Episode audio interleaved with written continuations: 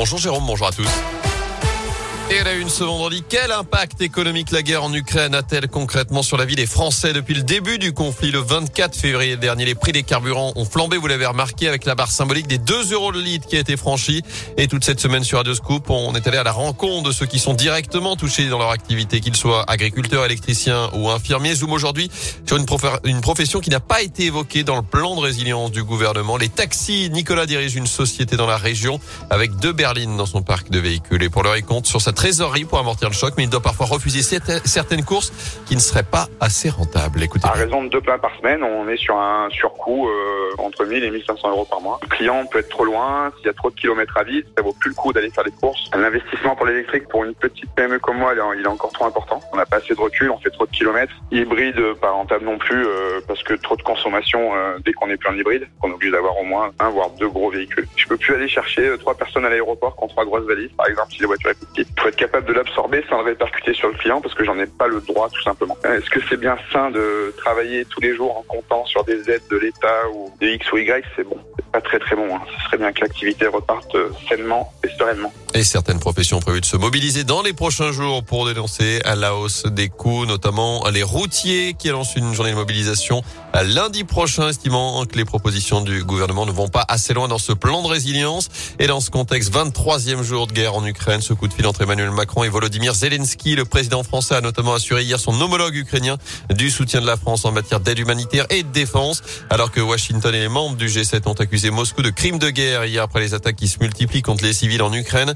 Ce jeudi, des tirs russes sur une école et un centre culturel de Kharkiv ont fait au moins 27 morts. À Mariupol, la ville du Sud assiégée par les Russes, 30 000 personnes ont pu être évacuées mais 350 000 sont toujours piégés. Et d'après les autorités locales, 50 à 100 bombes sont larguées quotidiennement par les Russes sur la ville. Dans le reste de l'actu, il s'évade pendant une permission pour rompre et rencontrer une autre femme. Cavale passionné de cet homme de 25 ans qui a fui la maison d'arrêt de la Talaudière en novembre dernier. Il avait été repris il y a quelques jours après quatre mois de fuite. Il était jugé en début de semaine. Selon le progrès, il a écopé de 10 mois de prison ferme pour cette troisième évasion. Lui qui a déjà 29 condamnations à son actif depuis 2013. je précise que pendant sa cavale, il a donc trouvé le temps de quitter sa compagne, de se trouver une autre petite amie et de la mettre enceinte. Sa permission lui avait été accordée pour passer le code qu'il a finalement raté. À retenir aussi ce nouvel allègement des mesures sanitaires dans les collèges et les lycées. À partir de lundi, les élèves cas contact de plus de 12 ans non vaccinés n'auront plus à s'isoler pendant 7 jours. Ils devront juste réaliser un autotest à J 2, annonce du ministère de l'Éducation qui conseille tout de même à ses élèves cas contact de porter un masque pendant 7 jours par précaution.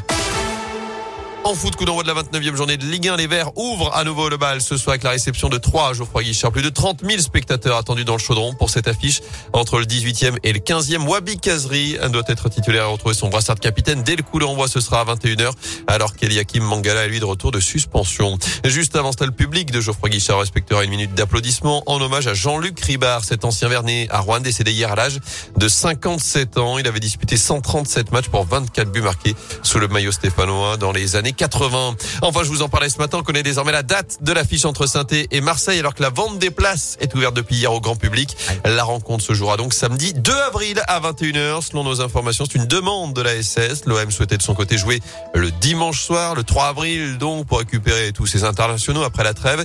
Sauf qu'il y a un autre événement ce soir-là à saint le concert de Sting au Zénith. Et pour éviter des bouchons en pagaille, des parkings saturés, la SS a donc demandé et obtenu une programmation le samedi pour la prochaine journée de Ligue 1. Le lendemain des blagues du 1er avril. Exactement. Pas de blague.